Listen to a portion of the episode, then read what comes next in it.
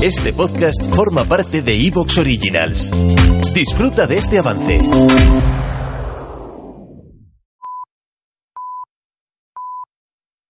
Soy Fernando Díaz Villanueva. Hoy es 11 de enero de 2021 y esto es La Contracrónica.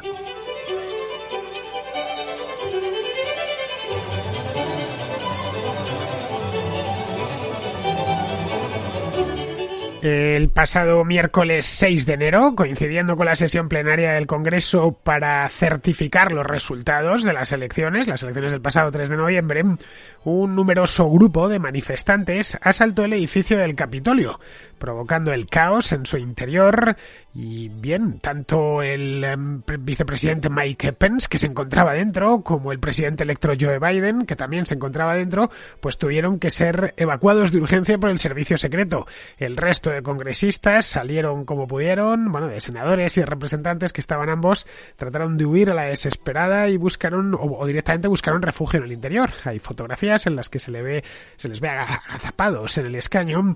Ah, recordaba un poco aquel golpe de Estado en España, aquel intento de golpe de Estado en España en 1981 que los diputados se metieron, pues se escondieron en los escaños. Pues las, las imágenes eran muy similares.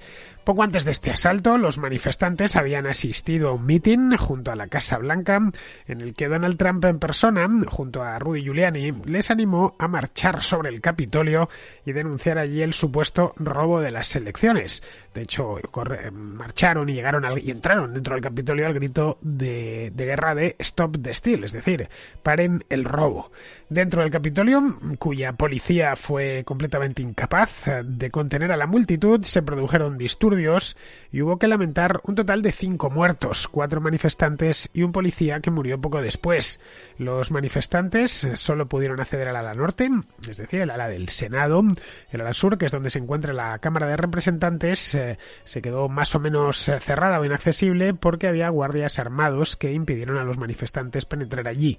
Los ocupantes se mantuvieron, aun con todo, en el interior del edificio del Capitolio algo más de cuatro horas hasta que ya finalmente fueron desalojados por la policía del propio Capitolio. El Capitolio tiene su propio cuerpo de policía que tuvo que pedir el auxilio de la policía de la ciudad, de la policía de Washington DC. Por la tarde ya se pudo reanudar la sesión del Congreso, que había en ese momento cuando entraron estaba empezando, y ya se procedió a la certificación de los votos del colegio electoral. Es decir, que el Congreso encomendó en cierta medida que a Joe Biden que se presente a la inauguración de su mandato el próximo día 20 de enero.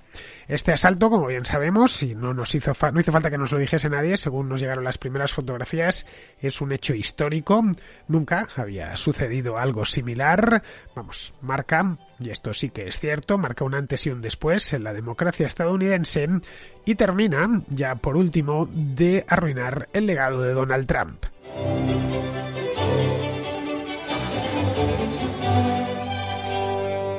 Han pasado ya cinco días del asalto al Capitolio y si de algo podemos estar seguros, y se han vertido ríos de tinta, ¿eh? porque vamos, en la prensa estadounidense os puedo asegurar, los medios que yo sigo, que apenas se habla de otra cosa desde el pasado jueves, lo cual es normal porque este hecho, como os decía hace un momento, es, eh, es histórico. Bien, si podemos estar seguros de algo de lo que sucedió el pasado 6 de enero, el Día de Reyes en España, es que esto no se olvidará en mucho tiempo. Ha pasado a la historia de manera indeleble. La presidencia de Donald Trump quedará, estoy convencido, marcada a fuego por este acontecimiento y será imposible dentro de, no sé, de 8, 9, 10 años, incluso dentro de 100 años, será imposible no referirse a ella al mandato de Donald Trump, al único mandato de Donald Trump por ahora. Quién sabe, podría ser que en 2024 se vuelva a presentar y vuelva a ganar las elecciones. Después de lo visto, lo dudo bastante, pero bueno, por ahora el único mandato de Donald Trump no podremos referirnos a él sin mencionar este broche final en el Capitolio, en el mismo corazón político de los Estados Unidos. La jornada, el pasado 6 de diciembre, yo había comentado aquí, si mal no recordáis, los que escucháis la contracrónica diario, que uno de los problemillas que podría tener Biden era la manifestación que iban a montar en delante del Capitolio. Esto ya se sabía. Decir, estaba prevista que hubiese una manifestación. Delante del Capitolio se abre una avenida gigantesca que se llama National Mall, especie de parque. Tiene, tiene estanques, tiene, bueno, está el monumento a Washington, tiene algunos memoriales, monumentos a presidentes, el de, por ejemplo, el más famoso de todos es el de Lincoln, que está en la otra punta del, del Capitolio. Bueno, todo esto os lo explicaba un poco en la contrahistoria del viernes pasado, que tuve que hacer pues en el día que tocaba hacer este programa. Pero si los viernes hay contrahistoria, hay contrahistoria, pase lo que pase. Bien, pues eh, el hecho es que allí suele haber manifestaciones siempre, recordemos aquellas de los derechos civiles, aquello de Farracan en los años 90, etcétera. Cada dos por tres hay manifestaciones, las que hubo, recordémoslo, cuando Donald Trump, el día de la inauguración, de la jura de, de como presidente de Donald Trump, que salieron pues los antitrampistas a manifestarse al mismo sitio, y al National Mall, y esto estaba previsto. Eh, se sabía que iba a haber manifestantes, no sabíamos cuántos, iban a ser muchos o pocos, que se iban a reunir ahí en el Mall de Washington para manifestarse contra la certificación de los resultados electorales. Lo cierto es que tampoco sabemos cuántos fueron, porque en Washington DC está prohibido tomar fotografías aéreas por motivos de seguridad. Entonces, por eso no tenemos, como sucede en otras ciudades, en, Europa o en Hispanoamérica o en los propios Estados Unidos fuera de Washington, que basta con tres o cuatro fotografías aéreas en las que se mide el tamaño de, de la manifestación, más o menos, y se estima por encima el número de participantes en una marcha. Bien, en este caso no tenemos ni idea, pero bueno, hay fotos y vídeos a, pie de a pie de suelo, a pie de calle, en la que los que podemos ver que eran era numeroso, aunque tampoco era multitudinario. Bien, todo esto se sabía. La convocatoria, como digo, corría por la red desde hace semanas, a, media, a principios de diciembre, ya cualquier persona que quisiese informarse de ella podía hacerlo. Así que la primera sorpresa aquí fue que ver que el, mismo día, por la mañana, el día 6, que a la cabeza de esa protesta se encontraba el propio Donald Trump. Es decir, no solo gente que hablaba en su nombre o que decía defender su causa, que esto era algo que ya sabíamos, sino que él estaba abanderando la protesta.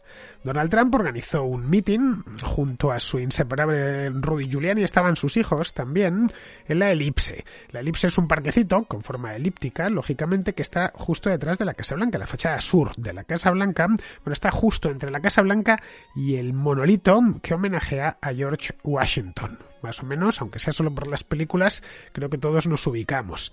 En este meeting, Donald Trump se mostró muy combativo, de hecho, puso una, un cristal antibalas para poderse dirigir a la multitud, lo cual ya le daba al, al meeting un aire un poco, no sé cómo decirlo, siniestro. Temía que alguien le, que alguien le tirotease. El hecho es que allí se mostró bastante combativo y pidió a sus partidarios, esto no me lo estoy inventando, está grabado.